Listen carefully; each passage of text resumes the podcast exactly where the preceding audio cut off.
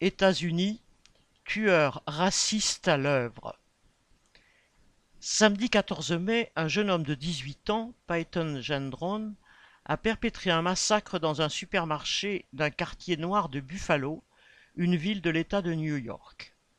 Avec une arme semi-automatique, il a fait dix morts et trois blessés avant de se rendre à la police. Le mobile raciste de suprématistes blancs ne fait guère de doute.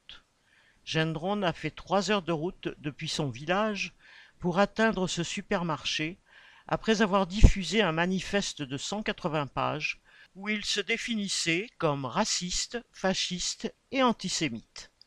Il écrivait qu'il lui fallait trouver un endroit où tuer autant de Noirs que possible, et Buffalo était la ville à sa portée, comptant la plus grande proportion de Noirs. Onze de ses treize victimes sont d'ailleurs noires.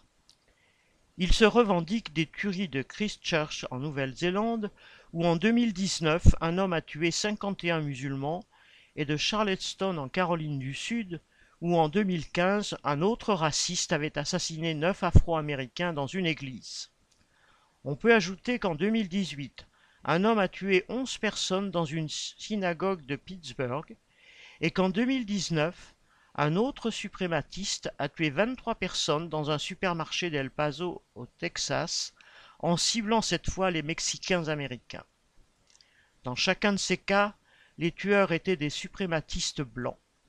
Mais derrière ces personnages qui passent à l'acte, il y a des théoriciens, des journalistes et des politiciens racistes qui les inspirent, en pérorant sur le grand remplacement entre guillemets. Aux États-Unis, Trump a repris à sa façon cette théorie et sa présidence a permis à ses adeptes de prospérer. De grands médias comme Fox News s'en font toujours la caisse de résonance. Cinq soirs par semaine, le présentateur Tucker Carlson y anime un talk-show à succès qui propage l'idée d'un complot visant à permettre à des migrants du tiers-monde de venir remplacer les Blancs. Des politiciens prennent la pause à la frontière avec le Mexique en fustigeant l'invasion migratoire. En France aussi, Le Pen reprend cette thèse à sa manière, en ciblant les musulmans et les migrants et Zemmour en a fait son fonds de commerce électoral, pour ne pas dire son fonds de poubelle puant. Les journalistes et les politiciens qui fustigent du matin au soir les étrangers, les noirs, les musulmans ou les juifs arment politiquement des tueurs racistes comme celui de Buffalo. Michel Bondelet